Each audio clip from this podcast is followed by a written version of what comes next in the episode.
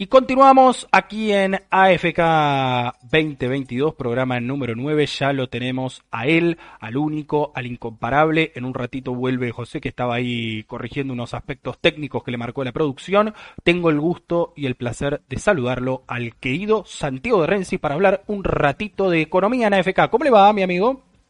Buenas, ¿cómo andan?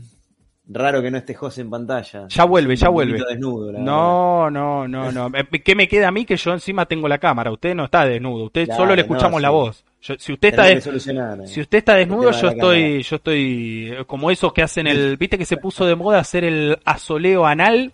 Bueno, estoy como eso. sí, sí, sí. Qué increíble. Hay gente para todo, Hay gente para todo. Y bueno, escúchame. Eso, eso había estado muy de moda en la época del Mundial de Brasil. no, no, ¿qué me está diciendo? ¿Qué me está diciendo? No, no, no, no, no, no, me hable de fútbol que estoy dolido y tengo que hacer la columna de deportes, no sé cómo, no sé cómo hacerla. Pero, por favor, si usted, yo te, mira, te retruco la, te hago la retórica. Si ustedes están dolidos porque perdieron un partido contra el Corinthians, ¿qué tenemos para, para decir nosotros? Ganamos de, de casualidad contra un equipo amateur. O sea, ¿Qué más podemos decir, no? Ya, vamos a hablar, ya vamos a hablar. Cuénteme, no, no es que haya muy buenas noticias, pero cuénteme qué investigó esta semana y de qué podemos hablar. Bueno, a ver, primero que nada, si podemos hacer un breve repaso por lo que es el valor del dólar. Eh, Dale. Hoy cerró el blue a la compra 203.5 eh, y la venta 206.5 pesos. Eh, el oficial se mantiene más o menos estable, como ya hace varios, varios meses, entre 113 y 120 para compra y venta, eh, respectivamente. El dólar bolsa eh, es el que menos brecha tiene, de 208 pesos está para ambos casos, con diferencia de 20 centavos para la compra, entre la compra y la venta. El contado con Niki también bastante estable, bastante, bastante corta la brecha, 209,80 la compra, 210,13 la venta.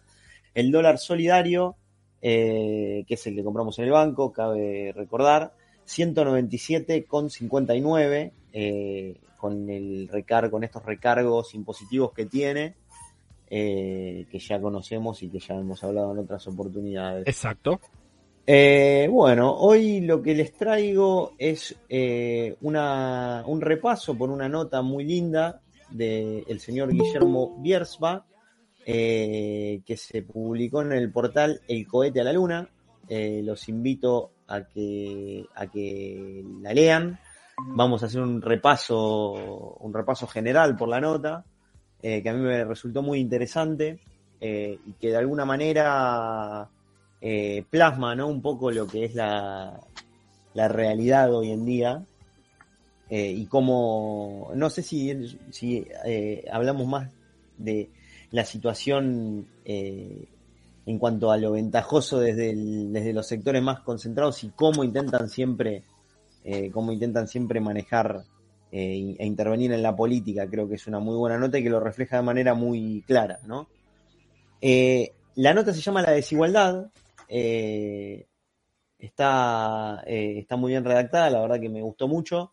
Eh, básicamente habla un poco de lo que es el, poder económico concentrado y cómo, y cómo, se, cómo interviene en la política. de lo que los las primeras, los primeros párrafos habla, habla mucho de lo que es la teoría del derrame, que, y cómo la imponen en, el, en la opinión pública a través de los medios, ¿no? Eh, quizás no, no, no, esta, esta nota no apunta mucho hacia, hacia los medios, pero cómo está, cómo se dispara eh, la teoría esta del derrame que ahora repasamos que es eh, a través de, a través de intereses, intereses económicos de, de los grandes grupos eh, recordar que la teoría, la teoría del derrame, cual, como si la física y mecánica de los fluidos se aplicaran a la economía, eh, eh, dice que si los poderes, los, los sectores que tienen mayor concentración económica ganan más, por ósmosis, los que estamos debajo vamos a ganar más también. Eso es la teoría del derrame, ¿no? Los invito a que amplíen en la nota, está muy buena. La verdad que nada, me parece que me parece que, ahí, que ahí habla muy bien de cómo, de cómo se instala en la opinión pública y se busca correr la mirada popular del, centro del, de discusión y, me parece que, eh, que, bueno, de alguna manera, eh, de alguna manera refleja también lo que, lo que nos pasa en el día a día. Eh, después, hacia más adelante en la nota, eh, hace hincapié que esta parte me resultó realmente muy, muy interesante cómo la cuenta eh, Guillermo, que no es Franchella, habla de habla un poco de habla un poco de lo que de cómo se instala además de lo de lo que tiene que ver con la teoría del derrame cómo se ha instalado en la opinión pública el tema este de la presión tributaria eh, acá yo quizás tengo algunas disidencias con su punto de vista, pero me parece que está bueno eh, cómo lo plantea eh, y sobre todo porque a mí, a mí me encanta cuando alguien trae números, ¿no? O sea, no es que vos lo sacás de acá ya. El número que construye este muchacho en esta nota lo hizo él y está muy bueno. Habla de cómo la comparativa de, lo que es la recaudación tributaria en otros países. acá, acá el, Ahora, ahora hago un repaso por eso, pero está, está muy buena esa, esa, parte de la nota. La realidad es que, es que todo dispara a través de que, como a raíz de la, del aumento sideral en precios de, de commodities, que de vuelta, como dije antes, semana a semana se están moviendo. Exacto. Eh, casi día a día, diría, se están moviendo. Los sectores que, los sectores que, que están, digamos, que manejan los commodities, los, eh, el sector del empresariado que maneja los, commodities en este país, se ha enriquecido mucho este último, este último tiempo a través de lo que es eh, lo, que, lo que sucede con la guerra en Ucrania. Eh, entonces, lo que aduce el gobierno es que ha tenido una ganancia extraordinaria y está planteando imponer un impuesto sobre esa ganancia, el cual contemple, contemple de aquí a futuro digamos, una retención sobre una renta inesperada. Eso quizás es el, lo que mejor lo define, ¿no? Si vos en algún tramo tenés una renta, eh, una renta inesperada, o sea, tenés un, tenés un, un margen, eh, una contribución que no estabas esperando a raíz de qué, eh, de un contexto externo y no porque vos lo buscaste a través de una inversión, a través de, de una expansión en alguna de tus, de, tus sectores productivos o, o etcétera, eh, vos lo terminás, eh, vos vas a tener que pagar un impuesto y vas a quedar una retención que por lo menos acá no aclara de qué porcentaje sería, pero como todavía están tratativas, entiendo que eh, entiendo que no es una mala, no sería una mala medida en la medida de que sea controlada también, ¿no? digo, no, no es el hecho de sacar por sacar dinero, porque quizás esta es la parte que yo no, no, concuerdo mucho con la nota, pero está, creo que es una buena medida. si vos tenés una ganancia por una, por una cuestión eh, que, es contextual y no por algo que vos buscaste, que te retengan una parte no me parece una locura, ¿no? Me parece que está, está bien planteado, ¿no? Eh, también eh, acá la nota hace bastante hincapié sobre eso, ¿no? De cómo en, el, en algún momento de, entre el 2015 y el 2019 nos olvidamos de que muchas veces eh, pusimos como en una mirada más céntrica lo que es el empresariado y esta cuestión de crecimiento que necesita el empresariado para que nosotros después podamos alimentarnos de ese crecimiento. Eh, y al fin de cuentas, lo que termina sucediendo es que se corre del eje que durante esos cuatro años eh, se perdieron 20 puntos reales de salario y que a, a pesar de el aumento de ganancias, reducciones de costos que tuvieron las empresas, eh, y, todo lo que, que, signó esos cuatro años de macrismo, en ningún momento, eh, en ningún momento se apuntó a una recuperación salarial, ¿no? Eh, y por último, o, quizás como para redondear la idea de lo que, de lo que está, de lo que habla en la nota, me pareció muy interesante la sección que yo te decía, que es este número que construyó, que construyó este, este muchacho, eh, eh, que, habla un poco de lo que es la presión impositiva real que hay en Argentina y comparado con otros países latinoamericanos, ¿no? Que en líneas generales quizás hay algunos que están más cerca y otros que están más lejos de la, de lo que es la, eh, la mirada económica que tiene hoy en día el país, que es una mirada mucho más populista que antes. Y bueno, Argentina se ubica en el séptimo lugar de, de, este, de esta escalera o de este gráfico que, que construyó este muchacho, eh, con 28.6 puntos del PBI correspondientes a presión tributaria, o sea, a, a impuestos, a recaudación Sí. tributaria. Sí. Eh, ¿Y sabes qué, qué dos países están por sobre Argentina? Uno es Uruguay y el otro es Brasil. Inmediatamente después de Argentina se ubica Uruguay, Belice y Brasil. El, el peor país, eh, digamos, el que más eh, construye su PBI a raíz de, impuestos es Cuba. Eh, así que, como para que se vea también que un poco el, país este que nos están poniendo como referencia, que es Uruguay, tiene un esquema tributario bastante similar, o por lo menos en recaudación al, nuestro, ¿no? No es que no es que estamos a años luz y que, que Uru- Uruguay no tiene impuesto a nada, no, al contrario, inclusive tiene más impuestos. Son unos cuantos puntos, eh, está, está por sobre, bajo, sobre, eh, perdón, está por debajo de una décima la diferencia, estamos casi en la misma línea. Eh, Argentina tiene 28.6 y Uruguay tiene 29, eh, es, perdón, un dígito, quise decir, no una décima. Entonces, la realidad es que tenemos, tenemos una, una construcción tributaria similar y con esto lo que está buscando demostrar es que realmente la presión tributaria no es tal como se habla en muchos lados, ¿no? Eh, yo he visto, y a ustedes les habrá pasado, quizás acá abro más a lo que es el debate, eh, que les habrá sucedido eh, navegar por redes sociales y toparse con eh, imágenes que mostraban que un vuelo, si salía 100 mil pesos, eh, 85 mil eran impuestos. Claro. Eh, es una locura total, ¿no? O sea, que el 85-90% de un precio sea impuestos es absolutamente irrisorio, ¿no? Eh, pues entonces todos correríamos, sacaríamos los impuestos y viviríamos en Suiza, ¿no? De alguna manera, porque si el 90% de los precios son impuestos, se nos acabarían los problemas, de alguna manera, ¿no? Así que eh, eh, acá por ahí abro un poco más a lo que es eh, el debate en este punto, ¿no? A mí me gusta, a mí me gusta pensar que eh, el Estado tiene que ser presente. Acá una reflexión o una autorreflexión, ¿no? Es una opinión mía, que me parece que está muy bien que el país eh, redistribuya eh, a través de a través de la carga tributaria, redistribuya lo que es la ganancia de las empresas. Me parece que eso es fantástico y que es necesario. Siento que en algunos puntos sí puede ser que esté elevada la carga tributaria sobre algunos productos. Eh, yo considero que los productos que tienen más impuestos son los que tienen que ser, tienen que ser los más premium, los más exclusivos, los que suelen ser más caros y los que, a los que no accede la mayor parte de la población. Eh, no así los productos más, eh, eh, digamos, que, que, son más de primera necesidad. Consumo masivo. Creo que deberían estar más libres de impuestos, ¿no? De consumo más masivo. Y creo que ahí es uno de los puntos donde más, eh, donde más cerramos, ¿no?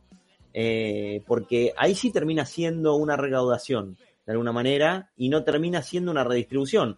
Digo, ¿no? O sea, si una leche sale 200 pesos y nosotros estamos pagando, eh, o si, vamos a hacer los números fáciles, si sale 100 pesos y nosotros estamos pagando eh, 20 de impuestos, entonces no le cobremos a todo el mundo, ¿entendés? Y en vez de dar eh, o recaudar para dar un plan o su, subvencionar una parte de un plan social, por ejemplo, que no, no refiero ni estoy condenando los planes sociales con esto, porque tienen que existir, yo ya lo dije varias veces, sino que digo que si nosotros le bajamos el precio o le bajamos la carga tributaria a esos productos, quizás podemos llegar a solventar de alguna manera, eh, de manera, o, poder llevar de manera más amena lo que es el día a día económico, ¿no? Eh, si esos productos de primera necesidad nos salen más baratos, comer, que es lo principal, eh, vamos, a, vamos a estar mejor, eh, indefectiblemente. Y de alguna manera liberas a la empresa de una cierta carga tributaria y que evitas quejas, evitas un montón de problemas. Eh, pero en líneas generales la nota que apunta más bien a, hacer una crítica a esto que, que es esta mirada tan demonizadora de la, de la redistribución de ingresos eh, y el porqué de esa mirada tan, tan demonizadora, que detrás de esto obviamente están los poderes económicos más concentrados. Eh, yo creo que en líneas generales estoy bastante alineado con lo que dice la nota y por eso la recomiendo, me gustó mucho y creo que creo que da mucho para hablar. Eh, es una es una pieza una pieza muy linda para leerla. Excelente, Santi, la verdad, bueno, mucho, mucho placer escucharte. Tuve la oportunidad de leer la nota eh, el domingo, así que lógicamente pude, pude seguir y comprender mucho mejor lo que has dicho. Yo le recomiendo, si alguien no la leyó, que la lean. Después vamos a compartir el enlace y que vuelvan a escuchar la columna habiéndola leído, porque claro, ahí va a ser seguramente mucho más eh, sencillo, de alguna forma, eh, hilvanar los distintos conceptos que Santi nos fue, nos fue tirando también. ¿Por qué esta nota y por qué de algún modo se está hablando tanto de lo que escribió el profesor Bierspa en El cohete a la luna? Bueno, la vicepresidenta de la Nación el día domingo por la tarde compartió en sus redes sociales, bueno, primero le pegó a Clarín por las cinco tapas que le sacaron la semana pasada en siete días con su nombre, ¿no? Cinco de siete tuvieron a Cristina en tapa en el titular. Y después en un segundo tuit dice, pero también les recomiendo leer esta excelente nota del Cuete a la Luna que brinda argumentos con datos, estadísticas y sin adjetivaciones ni eslogans, algo muy parecido a lo que marcaba Santi, o sea, con la responsabilidad con la que todos y todas tenemos que encarar los problemas de nuestro país. Y ella cita un párrafo particular, lo voy a leer textual, que dice, la idea de que la redistribución y la búsqueda de la igualdad por vía de la política resulta inconveniente para el estímulo inversor en la economía resulta desmentida comparando los datos duros del periodo democrático, nacional y popular de los 12 años de kirchnerismo con los periodos de gobiernos de Menem, de la Rúa y Macri. Y hay también un, un cuadro, digamos, una, una, estadística que muestra cómo fue variando, un, un, gráfico de barras que muestra cómo fue variando este número con eh, en los distintos sí. años, que va desde el 93 al actual 2021. Yo quería, Yo quería... Hacer... Sí, dale, dale. dale. Pero, perdón, que te, perdón que te interrumpo. Dale. No, que, mira, me lo sacaste, me lo sacaste de la boca eso también. No quise, no quise meterme tanto en eso porque es muy difícil explicarlo sin poder mostrarlo, pero la realidad es que ese cuadro eh, te deja una reflexión muy importante, que es que ves como no importa si el PBI y la inversión y la ganancia, perdón, se muevan hacia arriba o hacia abajo, la inversión de las empresas es casi en todos los momentos igual. Entonces, eh, de alguna manera refutás esta teoría del derrame, ¿no? Básicamente, si vos no tenés inversión, a menos que tengas una capacidad instalada, en ciertos, en ciertos aspectos, capacidad instalada quiere decir que vos tengas la capacidad productiva, por ejemplo, para expandir tu, eh, tu negocio o eh, negocio hablando de, de vuelta de, producción, eh, a menos que vos lo, tengas ya y no lo estés utilizando por un X motivo, si no tenés inversión, eso no lo expandís y automáticamente se transfiere a que no vas a, por ejemplo, contratar más gente. Porque vos tenés toda tu capacidad productiva o, o capacidad instalada ocupada. Entonces, de alguna manera, no vas a llegar nunca a eso. Y también habla de una parte que, mirá, eh, yo lo tenía acá anotado para decirlo y casi se me pasa. Menos mal que lo, menos mal que lo, que lo, que lo nombraste recién, que es esta sensación de revanchismo que hay entre, que hay por lo conseguido entre el 2013 y el 2015, este revanchismo entre, eh, a lo popular, en el que lo escuchamos mil veces hablar, eh, esto, de parte del macrismo, de, el, por ejemplo, le hicieron creer al trabajador que se podía ir de vacaciones, ¿no? Hablamos de esto, ¿no? Esto es un resumen, o eso es un resumen, de lo que, eh, de lo que quiere transmitir la nota, de alguna manera, ¿no? De decir, loco, mira, realmente lo que vos ganaste como trabajador en ese periodo era lo que te merecías, ¿entendés? Era mentira que no te podías ir de vacaciones. Y eso fueron palabras de ellos, ¿eh? ¿Cómo no te vas a ir de vacaciones? Por ejemplo, ¿no? Lo llevo a un concepto muy banal, pero quiero decir, eh, la realidad es que no, no, me refiero a eso, ¿no? Cuando hablo, digo, es, una generalidad. Eh, a ver, que vos te puedas ir de vacaciones o que puedas cambiar el auto, que puedas toda la sarta de barbaridad que dijeron, obedece a que ellos están ganando menos, ¿entendés? Por eso es que realmente, eh, y que, que, ganar menos no quiere decir que se están fundiendo, ¿eh? Ganar menos quiere decir que en vez de recaudar 100, recaudan 90 ellos, ¿no? O sea, no estamos hablando de una, de una cuestión eh, eh, superlativa.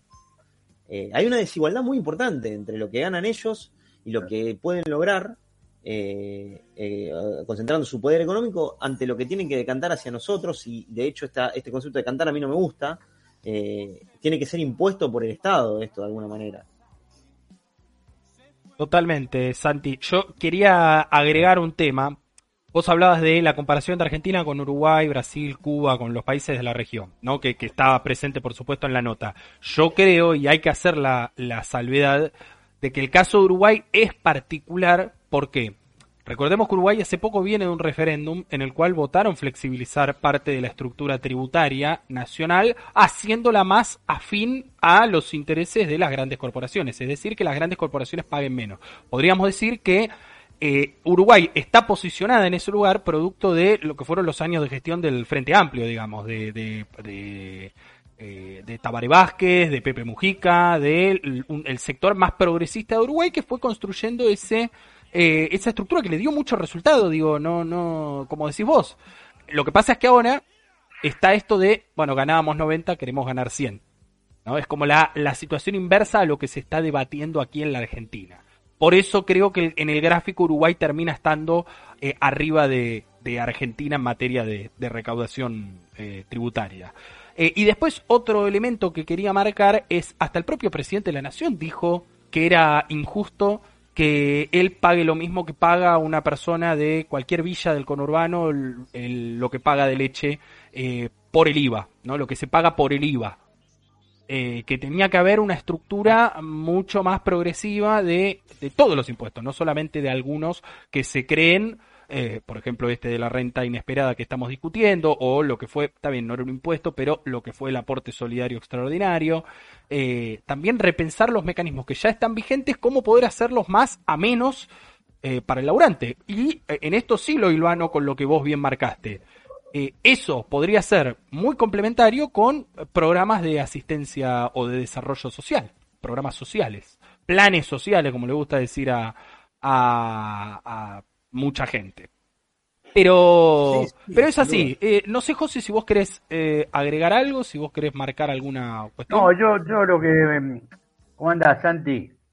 No, te salude de entrada, estaba perdido. No, por favor, yo dije, mira, usé la palabra textual, mm, me sentí desnudo sin vos acá. Así que imagínate que. Un placer eh, siempre. Problemas técnicos.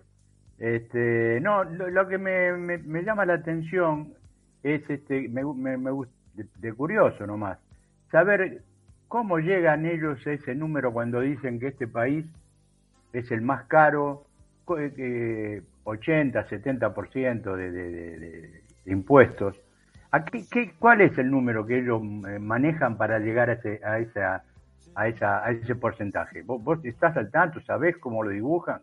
No, no, es que realmente yo creo, por eso, a ver, eh, yo lo disparé como, como diciendo, fíjense que te lo cruzás en una red social eso, ¿entendés? O sea, eh, como en una página prácticamente de memes, digamos, vamos a, vamos, vamos a usar términos más coloquiales. La realidad es que no, no, ese número es una locura, José. Y de hecho, a ver, eh, quizás puede ser que haya algunos rubros que tengan un porcentaje de, de, impuesto más alto que otro, no lo discuto pero si vos tenés en promedio que el ingreso del país, eh, o sea, del PBI, vos tenés el 28% que es eh, carga tributaria, es imposible que en la mayoría de los productos se tenga una participación del 70-80%, ¿ves? Eh, por eso es un número que yo creo que, que a ver, esto de, hay una difusión, una difusión por, una difusión, perdón, por las redes sociales muy rápida de ciertas cosas que muchas veces se difunden y se, se viralizan sin ningún tipo de análisis. La realidad es que es, vos lo ves y decís, oh, mirá que barbaridad, 85%. No, no, no, no es así. No es así de ninguna manera. Y queda instalado después en la mayoría de las personas que es así. Por eso, por eso digo que, bueno, ya nos, nos fuimos por otro lado, ¿no? Pero la realidad es que por, por eso el poder tan, tan grande que tienen la, los medios de comunicación y además hoy las redes sociales. Eh, yo creo que hoy la llegada de la gente más joven es a través de las redes sociales y no de los medios de comunicación. Y ya no hablo de jóvenes como nosotros, que ya se nos está pasando la etapa de joven de verdad. Eh, estoy hablando de jóvenes como, por ejemplo, mi hermano que tiene 15 años, 14 años, 13 años. A esos chicos les está llegando la información a través de ahí. Y, creo que de alguna manera, y yo acá ya me meto en un análisis político, me estoy metiendo en el terreno de Rodri, por favor. la realidad es que es que de alguna manera creo que es un trabajo de hormiga que se está haciendo para volcar a la mayoría de los pibes hacia lo que es una idea más liberalista. Eh, Porque si te pones a verlo, básicamente las encuestas, o sea, los rangos etarios que votan, por ejemplo, a mi ley, están más alineados con esa, con, con la edad de mi hermano, por ejemplo, más allá de las ubicaciones geográficas. Eh, y eso obedece a que, por supuesto, la generación de él no vivió en carne propia lo que fue el neoliberalismo. Sí. Por eso no lo tienen tan demonizado como nosotros, que es una realidad, ¿no? O sea, nosotros lo sufrimos en carne propia. Eh, claro. Eh, totalmente, ¿no? Y ni siquiera vivieron, mucho menos, el, liberalismo, porque siempre está bueno recordarlo. El neoliberalismo podría ser una eh, ideología más similar a lo que plantean hoy los referentes de Juntos por el Cambio, ¿no? Patricia Bullrich, Horacio Rodríguez Larreta, Mauricio Macri. Lo que plantea Milei Expert es directamente volver, un poco en consonancia con las posturas del tractorazo, ¿no? Volver al país de 1930, volver al país de, de 1880. Eh, después vamos a hablar del tractorazo más adelante con, con José y probablemente con el Urca, pero no, no lo quiero entretener mucho tiempo más a Santi, sabemos que se tienen que ir. Yo elijo cerrar y elijo que cerremos con, con esto. Eh, hoy la discusión en el mundo, en el mundo, está dándose producto, por supuesto, de los conflictos mm, particulares que se desataron por la intervención de Rusia en Ucrania y de la OTAN. Eh, y, el debate, la salida, incluso apoyada por organismos tradicionalmente afines al establishment, afines a los gobiernos de derecha, como es el Fondo Monetario Internacional, como es la OCDE, como son tantísimos eh, organismos financieros eh, internacionales y multilaterales, es recomendar cobrar más impuestos a aquellos que tienen más para pagar. Digo, es una postura un poco más razonable que lo que planteaban estos mismos organismos allá por comienzos del siglo XXI, ¿no? Recordemos, bueno, las recetas del fondo fueron la que nos llevaron a la debacle en el año 2001, le sucedió lo mismo a tantísimos países eh, hermanos de América Latina y, fuera de América Latina también, digo, le sucedió a Grecia eh, en la primera década de este, de este siglo, le sucedió a España. Eh, entonces, me parece que hoy hay una postura un poco más sensata, comillas, eh, que genera que los Horacio Rodríguez Larreta, los Patricia Bullrich, los eh, y las eh, y Expert queden incluso mal parados, queden a la derecha de la derecha global. Eh, un poco lo que hablábamos también con, con Elena.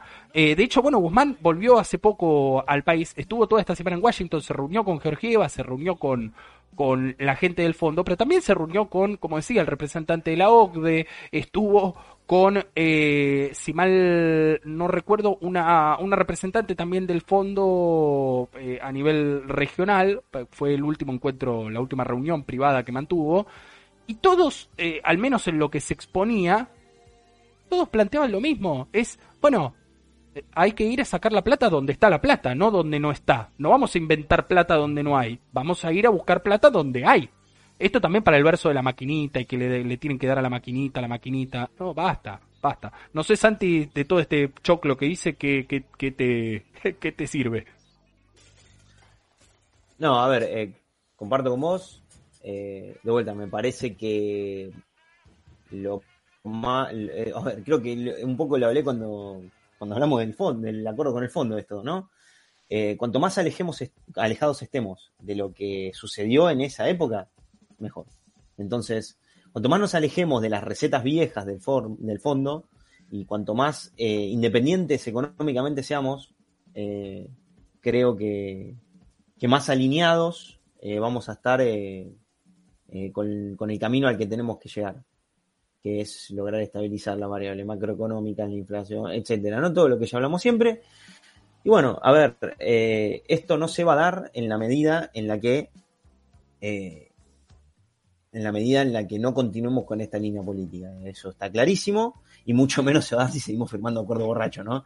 Pero eso eh, bueno, bueno, bueno, bueno, eh, eso, eso, eso, bueno, es complicado, es complicado. Por suerte Guzmán y, Chodos y toda la gente que firmó el acuerdo con el FMI no, no, no estaba ebria, no, no, no, no lo estaban.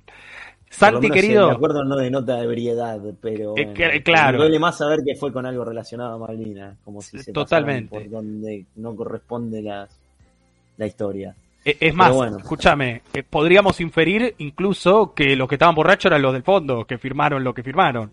Pero bueno, eh, lo discutimos otro, lo Yo discutimos no creo otro que día. borrachos, eso te lo aseguro. es bastante vivaracho. Bueno, bueno, bueno, gente, la verdad que muy lindo, como siempre el programa está saliendo bárbaro hasta acá y voy a seguir escuchándolo como venía haciéndolo, porque es lo que corresponde. Está muy bueno el programa. Gracias, Santi. Siempre es un Gracias, gusto, Santi. un gusto Gracias conversar a con vos, vos. Un abrazo.